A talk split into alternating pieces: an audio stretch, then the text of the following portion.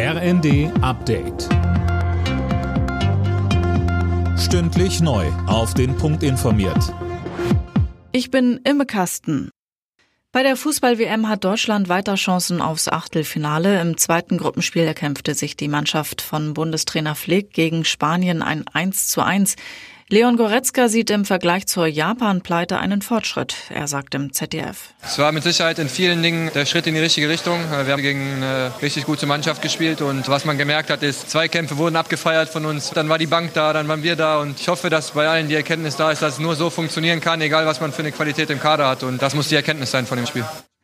Jetzt gibt's am Donnerstag das Endspiel gegen Costa Rica, das die DFB 11 zwingend gewinnen muss, um noch weiterzukommen. Die weiteren Ergebnisse Kroatien, Kanada 4 zu 1, Kanada damit raus, Belgien, Marokko 0 zu 2 und Japan, Costa Rica 0 zu 1. Die Auszahlung der verschiedenen Entlastungen an die Bürger wird Experten zufolge dauern. Jeder wird sein Geld irgendwann bekommen, aber es wird Zeit kosten und es werden Fehler passieren sagte Lutz Göbel vom Normenkontrollrat der Welt am Sonntag. Das Gremium berät die Bundesregierung etwa bei Bürokratieabbau. Göbel meint, die Digitalisierung der Verwaltung hat man schlicht versemmelt und das wird sich jetzt rächen.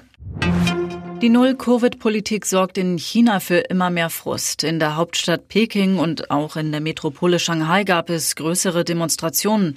Alena Tribold, dort wurde sogar der Rücktritt von Präsident Xi gefordert, oder? Er soll scharfe Kritik äußern, das traut sich sonst in China kaum jemand, aber der Unmut scheint zu wachsen. Zuletzt waren im Nordwesten des Landes zehn Bewohner bei einem Hausbrand getötet worden.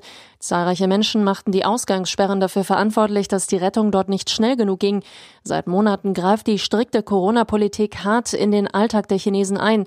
Ganze Städte sind abgeriegelt, Fabriken schließen, tägliche Corona-Pflichttests sind an der Tagesordnung.